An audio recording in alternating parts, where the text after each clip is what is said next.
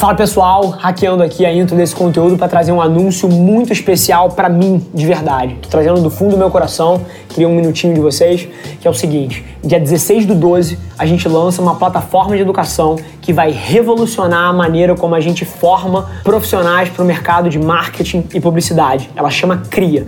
Dia 16 do 12 a gente lança, então não deixa de dar uma olhada. Se você trabalha com marketing ou com publicidade, você com certeza vai querer entender mais sobre o que a gente vai fazer. Olá e seja bem-vindo a mais um episódio do The CMO Playbook, o podcast da Velar Media. Eu sou seu host, Rafa Velar, CEO e fundador da agência, e toda semana eu entrevisto executivos de marketing das principais empresas do país, criando uma oportunidade única para você conhecer mais sobre como são construídas as maiores marcas do Brasil e do mundo. Antes da gente começar, queria te fazer um convite para você tirar um print da sua tela, posta no stories do Instagram me marcando em avelarrafa com dois L's, deixa eu saber que você está ouvindo, eu respondo todas as mensagens pessoalmente. E ao final desse episódio, se você entender que o conteúdo te ajudou de alguma forma, deixa um review pra gente lá. Marca com cinco estrelas, isso ia significar o um mundo para mim. Esse é o episódio de hoje.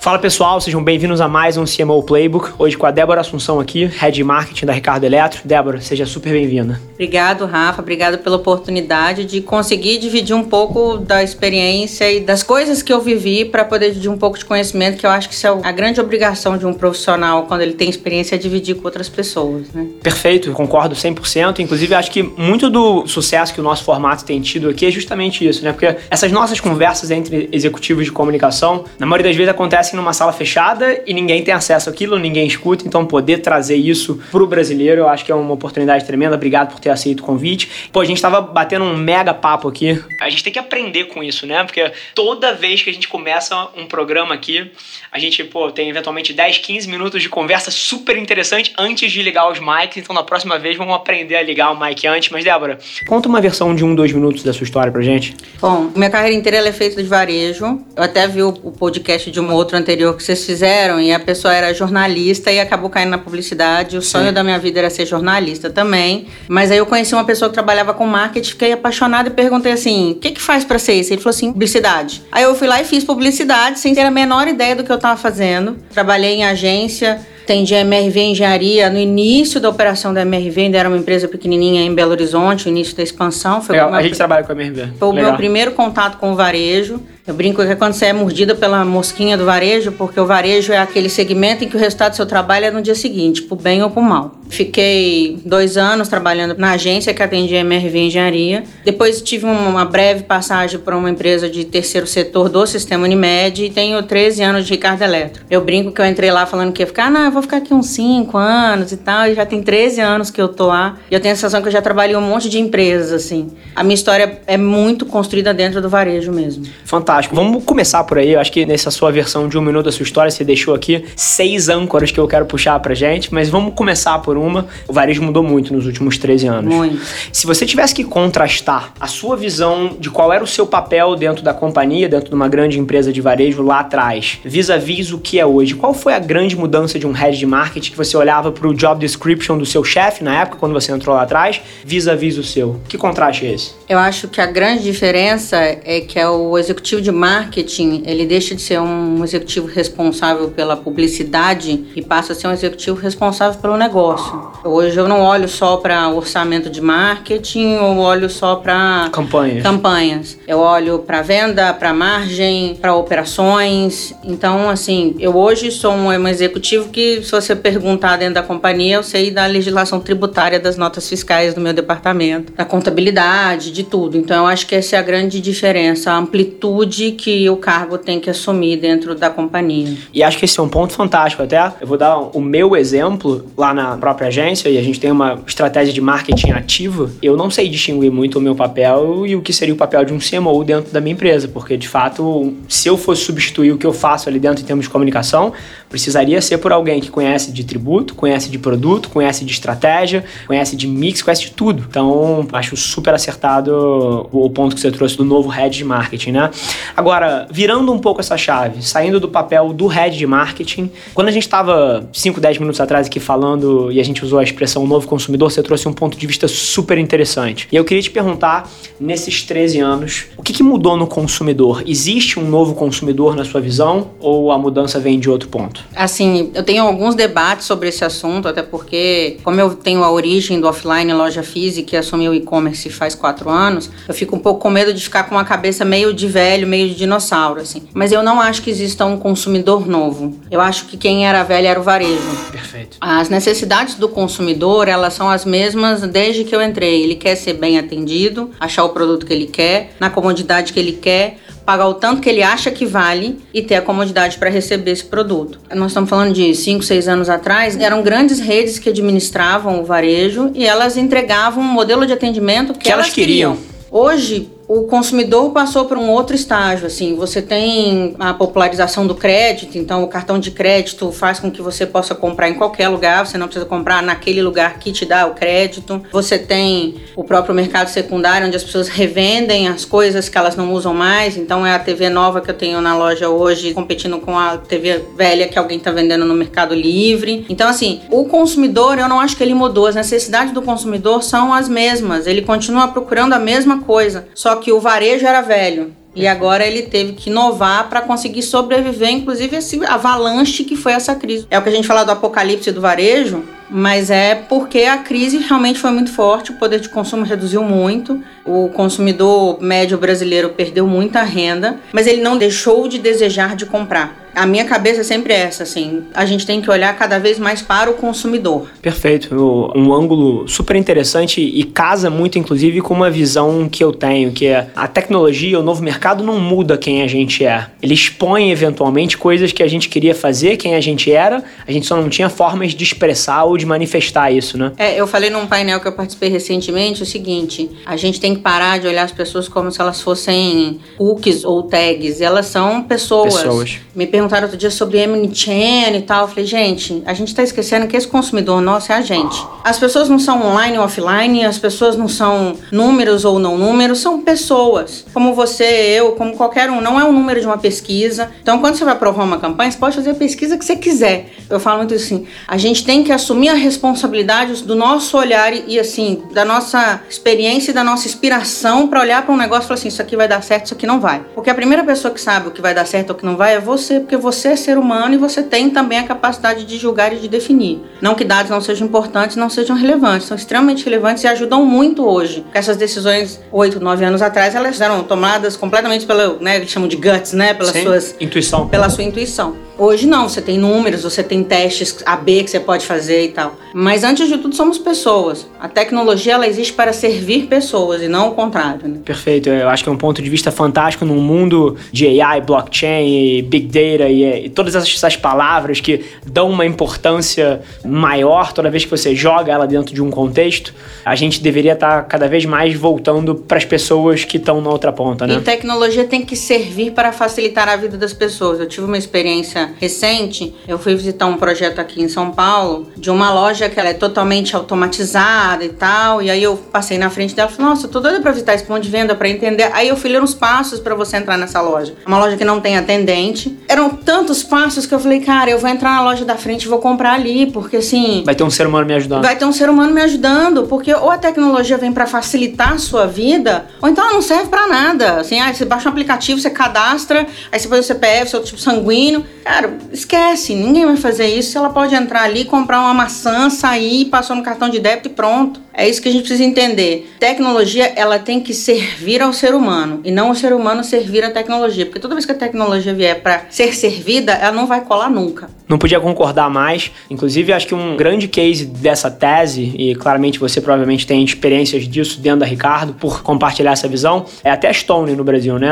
Assim, a Stone, ela é uma empresa extremamente tecnológica, a gente tem inclusive o prazer de trabalhar com a Stone, a gente é a agência da Stone, mas eles têm uma coisa lá que você liga pra Stone você será atendido por um ser humano em menos de 5 segundos. Então aquela coisa de um teleatendimento que você disca 19 coisas antes, eles tentam de qualquer maneira fazer com que não venha um ser humano para otimizar custo, no fim do dia prejudica a experiência do usuário, né? Muito. Eu fui recentemente num painel da GFK sobre Black Friday e eles estavam fazendo um detalhamento do consumidor brasileiro. E ele disse o seguinte: nós somos um país onde as pessoas elas não têm informação.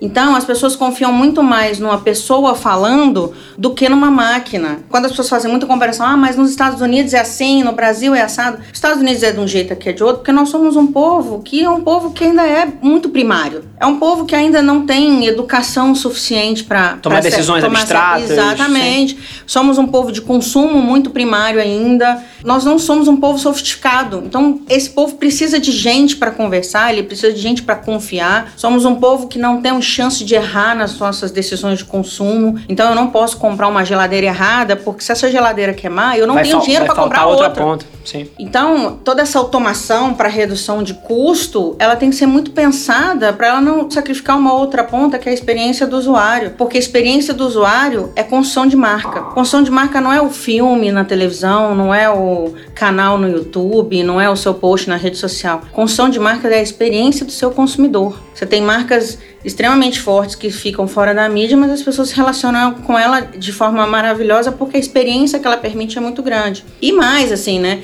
Eu tive um caso no, esse ano que eu fui comprar uma arranjo de flor para minha mãe em Belo Horizonte e por algum motivo eu botei o endereço errado. Eu falei, nossa, eu tenho que trocar o endereço, eu vou falar numa central que não sei o que, que não vão querer, que não vai. Não era uma floricultura grande, era uma floricultura de Belo Horizonte. Na hora que eu passei a mão no telefone, eu liguei, atendeu uma pessoa. Alô? Falei, oi, tudo bem? Tudo, tá, não sei o que. Não, que eu fiz um pedido de uma flor e tal, o endereço tá errado. Ela, qual que é o endereço certo? Ah, eu falei, o endereço tá lá. Tá bom, tá trocado. Eu, tá trocado? Jura? Juro. Experiência do consumidor é isso. É você permitir, inclusive, que ele erre numa bobagem, que você permita que ele não tenha que falar com quatro, cinco, seis atendentes para ele trocar um endereço de uma entrega de pedido. É isso que a gente precisa voltar na raiz, assim. Qual é a experiência do consumidor? O que, que esse consumidor espera? E às vezes essas reduções de custos são pensadas... Do ponto de vista da tecnologia Total. E por pessoas que não são de marketing muitas vezes, né? Assim, eu só preciso cortar budget. Onde eu vou cortar? Vamos cortar ali no atendimento, vamos cortar aqui. Essa é onde a gente menos tem que cortar. E eu brinco que essa é a minha grande briga dentro da Ricardo Eletro, porque assim, eu venho de uma cultura da loja, do chão da loja. Eu entrei em Ricardo Eletro em 86 lojas. Quando fiz a fusão com a máquina de vendas eram quase 300. Eu participei de quase todas as inaugurações. Dentro ou da expedição, entregando o produto dentro da sacola, porque eu não sabia mexer no sistema, não sei até hoje, tirar pedido. E pro dia das mães embrulhando presente presente para as pessoas. Então, assim, você ir para a loja e ver a cliente, olhar no olho do cliente, entender o que ele está querendo, faz com que as decisões que você toma no escritório sejam completamente diferentes.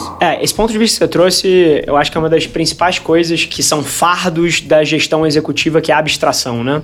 A partir do momento que as suas decisões estão sendo tomadas 100% dentro de uma sala de reunião, sem visitar a realidade, você está tomando decisões abstratas e por várias vezes você vai prejudicar o consumidor quando você faz isso. Mas você trouxe um ponto muito legal que eu queria tentar sugar um pouquinho da tua experiência com isso. A Ricardo Eletro é uma marca que está no Brasil inteiro. Se não me engano, tem loja em 23 estados ou é, 20 a gente estados. Tá aqui em São Paulo, no sul e no norte. Perfeito. E assim, com certeza, consumidores diferentes. Completamente. Que têm perfis de renda diferentes, assimetria de informação entre eles, conhecimento, até preferências de mix. Como é que você, na liderança de uma operação de marketing que, pô, deve ter, eu vou chutar aqui, para mais de um milhão de SKUs, sei lá. Você tem não, noção? não chega a ser tanto não. Acho tá. que a gente tem mais ou menos uns 100 mil SKUs. Maravilha. Então, pô, 100 mil SKUs que ser humano nenhum consegue racionalmente entender qual vai ser o mix de cada loja. Como é que vocês entendem o que oferecer para cada região? Por onde passa um pouquinho esse processo, né, Ricardo? Nesse ponto, a tecnologia ajudou muito. Efetivamente, era um processo onde você fazia o 80-20, né? Então, 20 você olhava com cuidado e aí você distribuía regionalmente, aí você compra regionalmente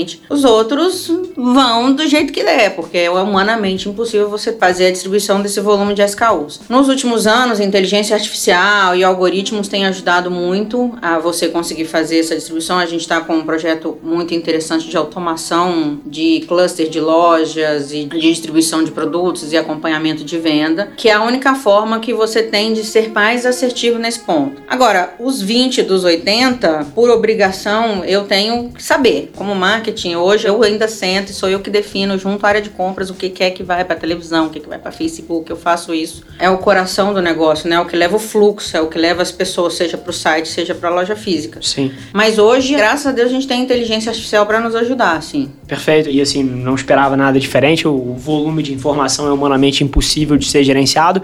Mas achei muito interessante você dizer que vocês conhecem os seus 20 ali, que são pô, os 20% que levam 80% da receita para a companhia. E imagino que até as iniciativas de mídia sejam muito mais baseadas nesses 20% do que no escopo inteiro. Sim. Como é que você tem decidido hoje em dia o que, que vai ser puxado por um canal digital, o que, que vai ser puxado por um tiro de canhão numa mídia tradicional? Como é que passa um pouquinho o seu racional numa campanha dessa? O digital é mais fácil, né? Porque o digital você tem N ferramentas que te dão todas as soluções. Então você tem o nível de busca no site, você tem as próprias ferramentas de bid manager hoje que você bota elas lá e o próprio Google vai subindo e oferecendo, então isso facilita muito. A questão é quando você tem que escolher aquilo que não tem inteligência artificial por trás, né? Então no digital mesmo assim, o que, que eu vou subir, por exemplo, num e-mail marketing? Por mais que você fale, ah, não, você tem a regra, você tem o comportamento preditivo e tal, não sei o quê. Eu brinco que comportamento preditivo olha o passado, ele não olha o futuro.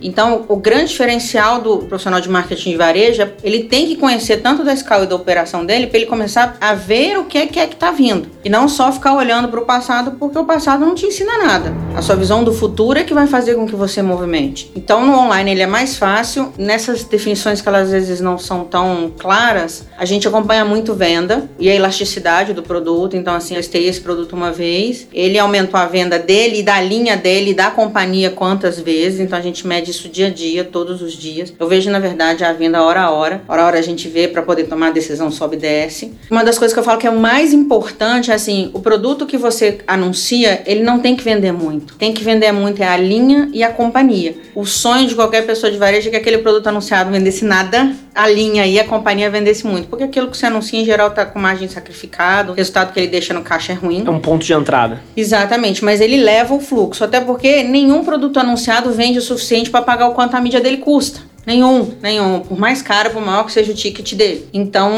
a gente faz essa mensuração muito de a elasticidade do SKU e o quanto a elasticidade do SKU também leva para a linha e também para a companhia. Esse conceito que você, de uma forma muito natural, trouxe aqui, eu acho que é uma das maiores guerras para os marqueteiros, eventualmente um pouco mais jovens, que por várias vezes querem que a mídia colocada por trás de um produto ou de uma venda gere um ROI positivo naquela interação, né? Não, isso não existe. Essa é uma briga que eu acho super legal. Isso não existe, é. assim. Outro dia alguém veio me questionar, ah, porque o custo da Globo, o custo, não sei o que. Eu falei, cara, não se faz essa conta. Ah, mas como é que eu vou fazer uma conta de ROI para mídia offline? Essa conta não existe. O ROI do offline ele não pode ter o raciocínio do ROI do online, por dois motivos. Primeiro, porque o online, assim, obviamente depende de qual etapa do funil você tiver, Sim. mas vamos falar ali da performance básica, que é o que em geral se mede, que é o last click. Sim. O last click, ele serve para converter venda, ponto Sim. e acabou. É o quanto você pagou para que ele passasse da linha de chegada. Exatamente. Quando você vai para offline, você tem toda a categoria, o quanto aquela categoria inteira foi alavancada, você tem toda a venda da companhia, você tem também... Lifetime o... value desse cara. Exatamente, porque esse cara pode ter visto, ele vai dois dias depois, três dias depois. E tem uma coisa que as pessoas não enxergam, que é assim, existe todo um trabalho de construção de marca. De marca. Olha, eu já tive dentro do Google, do Facebook, de tudo, porque eu já fiz todos os estudos possíveis para tentar diminuir a minha dependência, a dependência da Ricardo Eletro da mídia offline. Todas as contas que eu fiz de cima para baixo, de um lado para o outro, um não substitui o outro. O menor custo por mil que eu já cheguei à conclusão é televisão. Custo por mil mesmo, de quando você paga por uma pessoinha te vendo, ainda é a TV. Só que a diferença é o seguinte: quando você compra televisão, você compra no impacto no atacado, quando você compra no digital, você compra no varejo. Então, a tendência é, na televisão, esse custo por mil vai ser mais barato, só que você tem que comprar um volume gigantesco de impacto. Não dá pra você comprar assim, vou comprar uns 500 e tal. Quando você vai no digital, ele te permite comprar um impacto mais qualificado, na quantidade que você precisa, mas naturalmente, por ser varejo, você vai pagar mais caro esse raciocínio tem que ser feito diferente para que você entenda que essa conta também é uma conta diferente. Isto aqui gerou esta venda, não é isso. E não é só a venda, não é só o fluxo de loja, mas também o quanto aquilo alavancou a sua marca, que é uma coisa extremamente importante, porque as pessoas acham que comunicação do varejo é simplesmente bota produto, bota preço, pronto, acabou. E eu sempre tive essa preocupação muito grande na Ricardo Eletro. Cada filme que sai, pra você ter uma ideia, eu leio todos os filmes que vão pro ar. Antigamente eu chegava a escrever alguns, hoje eu não tenho mais tempo, eu vejo antes de sair todos os filmes, porque todos eles têm que pagar um pênalti para a marca. Todos eles têm que falar a mesma coisa para a marca ser construída. Porque você também não tem verba para ficar fazendo institucional, né? Porque o varejo é matar um leão por dia, né? E muitas vezes as pessoas elas estão tão preocupadas com o formato ou com a mídia ou com o número ou com o resultado que elas esquecem que elas precisam também preocupar com o conteúdo, a mensagem, que a mensagem seja sempre a única ela sempre falou para a construção de um posicionamento e que é um posicionamento que fala para um determinado público. Você não vai agradar todo mundo. Então a Ricardo Eletro tomou uma decisão em determinado momento que ela precisava falar de preço. A cada dia, uma nova loucura. Perdeu a oportunidade no dia, perdeu para sempre. Nenhum preço vai se repetir. Ricardo Eletro. Todos os outros concorrentes tinham suas cadeiras já sentadas e como é que eu ia entrar? Em outros assets. Exatamente. Sim. Então você fala de preço. É a pior cadeira para sentar, mas é a cadeira que estava disponível para sentar. Então toda a comunicação tinha que estar tá focada nisso. Eu acho que não adianta as pessoas quererem fazer a conta igual e querer tratar igual, porque não é a mesma coisa, são complementares. Perfeito. E acho que esse debate é um debate que é dos mais interessantes. Eu acho que todo mundo que tenta pagar cada compra de mídia tendo que ser responsável pelo retorno daquele ponto de interação, às vezes acaba subinvestindo pra caramba porque não leva em consideração o valor de vida daquela aquisição, né? Sim. Mas outro ponto até, assim, eu acho que o pessoal que tá ouvindo aqui tá careca de saber um pouquinho do meu posicionamento, a gente não tá aqui para mais uma vez ouvir eu falando disso, mas qual é a sua visão sobre a nova dinâmica social das multitelas também, né? Porque eventualmente, e óbvio que cada negócio é um negócio, você com certeza entende muito mais de varejo do que eu, por exemplo, mas a minha visão, olhando para comportamento de consumidor às vezes, é de que por mais que um custo por mil, um CPM na TV, ele seja mais barato com certeza, é o que você falou, é varejo versus atacado, por várias vezes eu ainda me questiono se aquela pessoa está de fato olhando para a TV naquele momento, né? Ou se ela puxou um celular, ou se ela puxou alguma coisa. É óbvio que no final do dia os dados dizem, quando você faz um tiro de cão na TV, você vê o site bombando 5, 10 minutos depois, então você tem as métricas. Mas você não acha que, principalmente principalmente para os demográficos mais novos. Se você tem uma linha de produto, por exemplo, que é sub-30, assim, produtos de um celular mais jovem, etc. Você acha que esse consumidor ainda está na televisão, na sua experiência? Assim, hoje é muito difícil você dizer se está ou se não está, porque você não pode mais correr o risco de estar num lugar só. Perfeito. Esse é que é o grande problema, assim. As pessoas não estão só num lado ou só num outro. Elas estão juntos. A conta que você sempre vai ter que fazer é o seguinte: quanto custou para quanto eu consegui de resultado, assim. E não é no SKU, é na lembrança de marca, no é agregado. no resultado grande, é na sua pesquisa. Porque, assim, eu não vou te dizer que, obviamente, os números dizem que abaixo de 25 anos as pessoas estão cada vez menos na televisão. Sim. Mas, por um outro lado também, assim, quando eu comecei, eu administrava fotolitos, né? Então eu vi muita mudança no mercado. E eu começo a ver também essa coisa do algoritmo e essas explosões de plataforma de streaming. Eu não me pergunto se daqui daqui a 10 anos, a gente não vai voltar para uma certa forma para uma TV aberta, mas não é uma TV aberta, é uma curadoria de conteúdo, porque assim, vai ser humanamente impossível você acompanhar esse monte de coisas. É muita informação. Então, diz uma consolidação de plataformas. Uma consolidação de plataformas que na verdade nada mais é do que a TV aberta é hoje, uma consolidação de conteúdos. É óbvio que a gente sabe dos números e a gente entende e assim, não é que o consumidor de 35 mais está na televisão. Cara, tá em tudo também, porque o cara tá vendo os celular, ele viu a sua propaganda, ele entra no seu site para ver se o preço está parecido, porque ainda tem isso, né? O consumidor quer comprar na internet, mas quer retirar na loja, quer pagar o preço, mas ele não quer pagar o custo da manutenção da loja. Todo mundo está em tudo. É difícil você dizer onde está mais, onde está menos. O que você precisa entender é dentro da experiência do seu negócio. Que funciona para você. Exatamente. Eu sou daquela do seguinte, eu não acho que nem A e nem B. Eu acho que é o que funciona para cada negócio. Ponto de vista super interessante. Dentro de um gancho aí que a gente colocou, que é essa galera 25 menos, cada vez mais as plataformas digitais têm jogado um papel importante, né? Assim, a galera sub-25, ela tem no que a geração passada teve na TV, tem no YouTube, por exemplo. Como é que você tem enxergado um pouco esses canais digitais dentro da sua estratégia para varejo atualmente? Ainda é uma grande incógnita, assim. Eu sentei com todas essas plataformas e falei, cara, me apresenta um case, pensa pensando do ponto de vista de conversão de venda. A construção de marca está mais do que consolidada, a gente sabe da importância dessas plataformas. Mas do ponto de vista de venda, me mostra assim, olha, fulano anunciou e no dia seguinte a loja dele estava cheia, bombando. A grande dificuldade dessas plataformas, principalmente para quando você trabalha com venda, é que a gente vai ter que mudar a forma de pensar a comunicação nessas plataformas. Porque ela não é uma plataforma onde eu só boto uma mensagem e você capta. É uma plataforma onde de você. Relacionamento. Exatamente. Então, Sim. assim, que tipo de coisa eu tenho que te dizer para que você efetivamente queira ver o conteúdo que eu estou produzindo? Por um outro lado, a gente tem visto também cada vez mais que essas plataformas venderam uma experiência que hoje elas não estão entregando necessariamente essa experiência. Então você está lá vendo um vídeo e tal, de repente entra um comercial no meio, assim, pá. E aí você pula daqui a 5 segundos, seu filho está gritando porque ele não quer aquela propaganda. Então, o grande exercício que a gente está fazendo é que tipo de conteúdo, de que tipo de formato eu vou usar para poder Agregar a experiência do usuário. ali Exatamente. Agora, tem que estar lá, tem que estar presente, você tem que aparecer como e de que jeito, né? Assim, te dá muito mais inteligência, então você pode fazer exatamente a conversão desse cara, ele tá mais propenso a comprar um telefone celular X. Só que aí, você, por um outro lado, também você tem uma coisa que a gente ainda não conseguiu chegar na conclusão, é como é que eu produzo 45 versões de oferta? Porque o certo seria isso, assim, Subsegmentar. Exatamente. É- é- na minha visão, é pra onde a gente tá indo, tá? a gente, eu também acho. Sim. O grande medo de todo mundo é, não, porque o digital, cara, eu tô morrendo de medo é da Alexa. A Alexa vai tirar o meu emprego, assim. Eu acho que todo mundo tem que ficar um pouco preocupado com a Alexa. Imagina que o pessoal vai virar e falar assim: aqui perto da minha casa, onde tem coisa assim? Quem vai dizer pro cara onde comprar é, É a Alexa, é de assistente voz. virtual de voz do cara. Eu acho que o varejo, o marketing tem que ter um certo medo, é disso. Ou você vai fazer uma construção de marca gigantesca para ser lembrado, então na hora que o cara citar, ele não Vai. citar pra Alexa o seguinte: Qual a Ricardo Eletro mais próxima que eu posso comprar uma televisão?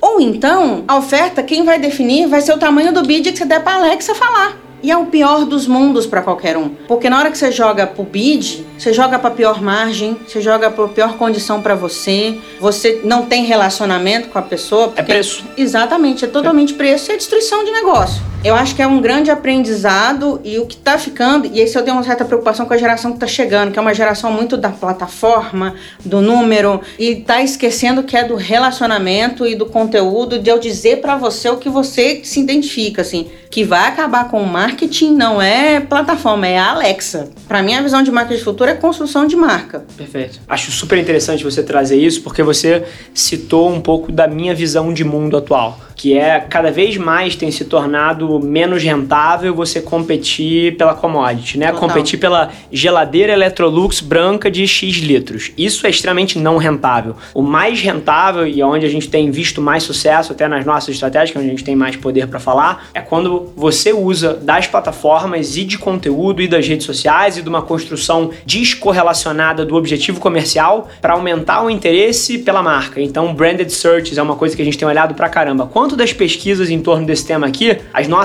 marcas têm dominado ali dentro. E aí o que você falou, eu acho que é absolutamente genial. Eu acho que uma a cada três salas de reunião que eu entro hoje em dia tem se debatido o ambiente de voz e como vai ser a dinâmica ali dentro. É, e eu acho que o varejo tá falando pouco desse assunto. Todo mundo tá falando menos do que deveria. Eu acho que tá todo mundo com medo de falar desse assunto, assim. Eu tive uma experiência extremamente agradável esse ano, porque a gente fez um processo de concorrência e as agências só foram apresentar suas estratégias e todas elas fizeram pesquisa de marca. O varejo não tem dinheiro para isso, então, em geral, foi uma, acho que foi a segunda ou terceira vez que eu vi uma pesquisa dessa. E é impressionante você ver, assim, é uma notícia que todo mundo sabe, a dificuldade que a companhia passou nos últimos dois anos. E a sensação que você tem no final, quando foram perguntar pro consumidor, é ninguém percebeu. O consumidor Não liga. não, não liga. Ele não liga porque assim a marca que se construiu uma marca tão forte conseguiu fazer com que a empresa sobrevivesse por esse terremoto e ela saiu inteira lá do outro lado. É, quem vê RJ são credores, são, são bancos, são É, financistas. O consumidor, sim. o consumidor não viu. Então, assim, por mais que as pessoas acham que não, construção de marca foi o passado, é o presente e é o futuro da área de marketing. Assim, é a origem do marketing que é como é que marcas se relacionarão com pessoas. É tudo a ver com relacionamento.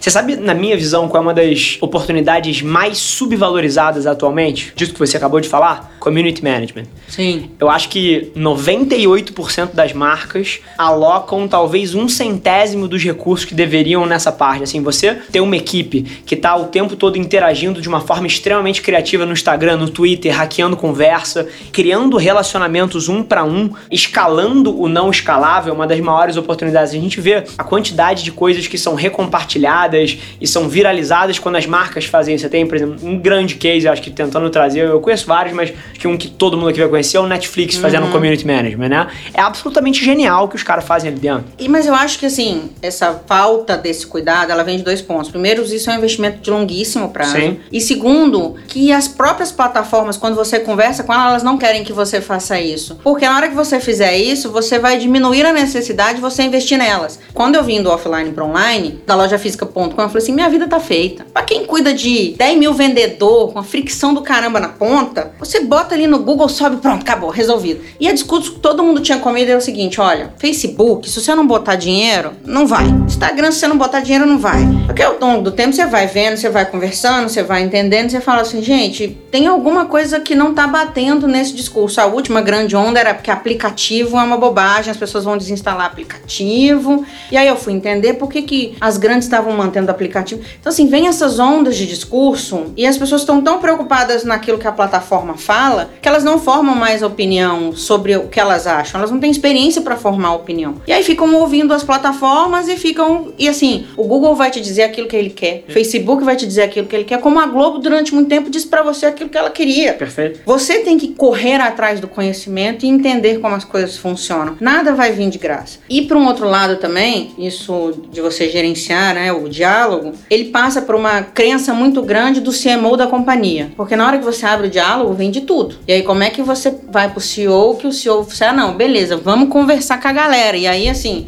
você tem problema na sua operação, somente o varejo, né? Assim, não dá para atender todo mundo. Você abre o diálogo, alguém vai responder. E aí o CEO já fica doido porque ele vai abrir o IPO e que não sei o que, como é que vai ser e tal. Curto prazo versus longo prazo, mais uma vez. Exatamente. E assim, o risco é um negócio que vai ser extremamente importante, dá um alto retorno, mas é arriscado também. É um investimento, com certeza. Exatamente. E é o que você falou, vai da visão do upper management da companhia. Os caras querem saber os problemas que tem. Ou não, eu vou ficar sentada ou vou aqui na minha aqui cadeira, Fingindo que não acontece. Porque Exatamente. na hora que você abre a porteira, você descobre as falhas que você tem. Inclusive, por várias vezes eu já vi CM se tornarem assets estratégicos da companhia que descobrem os problemas e se você consegue criar plano de ação em cima daquilo, mas mais uma vez, longo prazo, dentro de 3, 4, 5 anos, você resolve esses problemas e começa a ter uma operação. É uma mudança de cultura organizacional, Com né? certeza. Porque assim, você deixa de que quando o consumidor seja delegado ao atendimento e ele passa a ser uma questão da cultura da companhia, o que Perfeito. não é fácil. E eu vou te falar assim, eu já tive relacionamento com algumas empresas de comunicação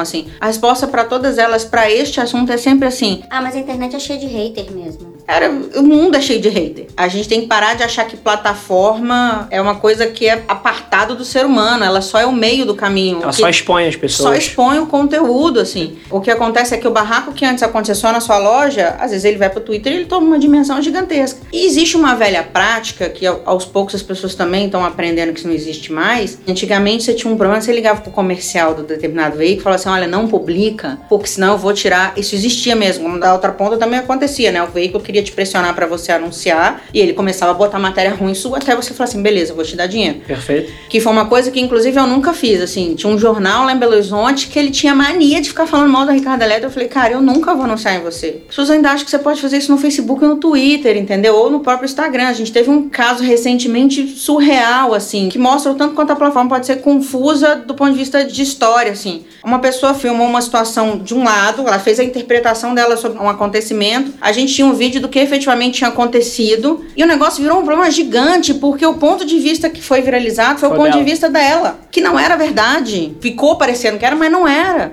E aí, assim, as pessoas me ligando falaram assim, mas liga lá no Facebook e pede pra tirar. Eu falei, gente, não tem jeito de tirar. Não é assim, a gente não tira essas coisas. A gente tem que cada vez mais se preocupar com a nossa política, a nossa experiência, a forma com que a gente lida com as coisas, porque vivemos numa época da exposição mesmo. Sim. Mas é, sem sombra de dúvida, um, é um grande diferencial, assim. Nesse ponto, meus parabéns aqui ao meu principal concorrente, que é o Magalu, porque, assim, eles focaram nisso.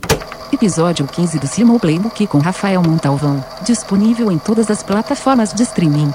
Eles podem ter um monte de problema, mas uma coisa eles sentaram e falaram assim, cara, eu quero fazer uma entrega rápida. Eles entenderam que isso é importante pro consumidor, então toda vez que você vai vendo comentários, as pessoas falam assim, nossa, a entrega é mais rápida, nossa, minha entrega foi muito boa, nossa, a entrega foi muito boa. Porque é isso, é a experiência. A gestão da comunidade, ela tem a ver com o que você preocupa da experiência do consumidor. Perfeito. E assim, marcas como Netflix podem fazer a brincadeira que eles quiserem. Fan love. É, porque assim, mas que pode acontecer não funcionar ali, você religa e tal, não sei o quê. Mas assim, o dia a dia ali de você estar com uma loja aberta ou com um e-commerce aberto é uma experiência que pode dar muito ruído mesmo. né? Acho que falta estômago e paciência para esperar isso dar resultado. O que é, no fim do dia, a dinâmica eterna do corporativismo, né? Sim. O quanto do curto prazo você abre mão para construir o longo, mas você tem que equilibrar essa conta. E é uma dinâmica que cada negócio tem que entender qual é a sua, É, e numa a sua economia, versão. numa economia como o Brasil, onde você não sabe o quanto o dólar vai acordar amanhã, Os juros. É muito difícil você ficar fazendo projeções para 5, 6 anos. Você senta e faz um planejamento. Ah, daqui a 5 anos. Então, eu brinco que no varejo ele altera assim: de manhã é um, na hora do almoço é outro, 4 horas da tarde é outro, e no final do dia é outro. Porque muda muito, assim. Uma hora, não, vamos tirar o IPI, aí vamos todo mundo vender linha branca. Ah, não, mas agora vamos tirar porque esse subsídio não pode acontecer mais. Aí o juro sai de 7 para 14. Aí você dorme um dia com. É, você dorme 13 um pra dia, 5. É, você dorme um dia com dólar a 3,80. Não sei se a grande maioria das pessoas sabe, mas assim, eletroeletrônico ele é muito indexado em dólar, porque tudo que é insumo de eletroeletrônico vem, Vem de, fora. fora. Apesar das linhas de montagem serem no Brasil por causa de questão de nacionalização de produto e de imposto de importação. Os componentes não são. Tudo vem de fora. Sim. Você dormiu um dia com dólar a 3,80, aí o Trump brigou com o cara lá da China de novo, o dólar foi pra 4,25. É muito instável, não dá pra você fazer uma projeção. Operar a curto prazo. É operar a curto prazo e principalmente na situação que a gente está hoje, assim, onde a gente não. O cenário no Brasil é muito inconstante, né? Então é difícil de você fazer esse planejamento de longo prazo. E assim, até dando um direcionamento aqui pra gente começar a fechar o programa, eu queria te fazer uma pergunta que eu acho que muita gente que trabalha com o consumidor, com o varejo, deve estar querendo saber. O que, que vocês têm olhado? Claro que você já falou de voz aí, mas como novas iniciativas que vão ser muito centrais ao futuro da companhia. Quando vocês param e pensam, o que, que a gente pode fazer aqui para reinventar o varejo, para estar cada vez mais conectado com o consumidor, da forma que o consumidor quer? Quais são algumas das principais coisas que vocês têm olhado para frente para o futuro da companhia? A primeira coisa é a experiência do consumidor no PDV. Então a gente tem repensado muito o nosso modelo de loja, como a gente vai trabalhar. A gente tem olhado muito para tecnologias de prateleira infinita, como a gente consegue ter esse mix maior para atender o consumidor. Me educa nisso. O que é uma prateleira infinita? Você pode usar a realidade aumentada ou você usar VR ou qualquer outra coisa para que a pessoa tenha a experiência de consumo de um produto sem necessariamente o produto estar lá. Perfeito. Na verdade, fomos o primeiro no varejo a disponibilizar toda a venda dos nossos SKUs dentro de loja, comissionando o vendedor. Então, não é aqueles totens que ficavam no fundo da loja. Você chegava para vendedor e falava assim: Olha, eu quero comprar uma fralda assim, assado. Meu vendedor tirava o pedido para você, você ia no caixa, pagava. Depois então, buscava num, depois centro, te entregava. buscava, eles te entregavam na sua casa, você podia voltar na própria loja e pegar. Nós somos os primeiros a fazer isso e fomos os primeiros a disponibilizar os SKUs de marketplace para serem comprados na loja. Então, assim, você Tem tem, medo de loja- comprar na internet, eu quero comprar com o vendedor, porque depois eu volto lá e falo com o vendedor e fomos os primeiros a fazer isso. A gente tem estudado muito dado, dado de cliente, comportamento de consumidor e CRM, mas o CRM não só na coisa de te enviar uma mala direta ou um e-mail, mas na origem dele, né, da visão Entender o única do consumidor. cliente, entender o consumidor, então isso tem sido um grande foco nosso. E também a coisa do omnichannel mesmo, mas sendo omnichannel de verdade, assim, né? O consumidor não entender a barreira entre o, online e o offline. É óbvio que também a gente precisa entender que o omnichannel tem um preço e que até agora ele está sendo pago pelo varejo e daqui a pouco essa conta não vai mais fechar e aí você já enxerga algumas iniciativas, tem determinados produtos que quando você vai comprar o preço deles, dependendo, eles falam assim, olha, você não pode retirar em lojas por esse preço, seu preço, se retirar em loja é mais caro.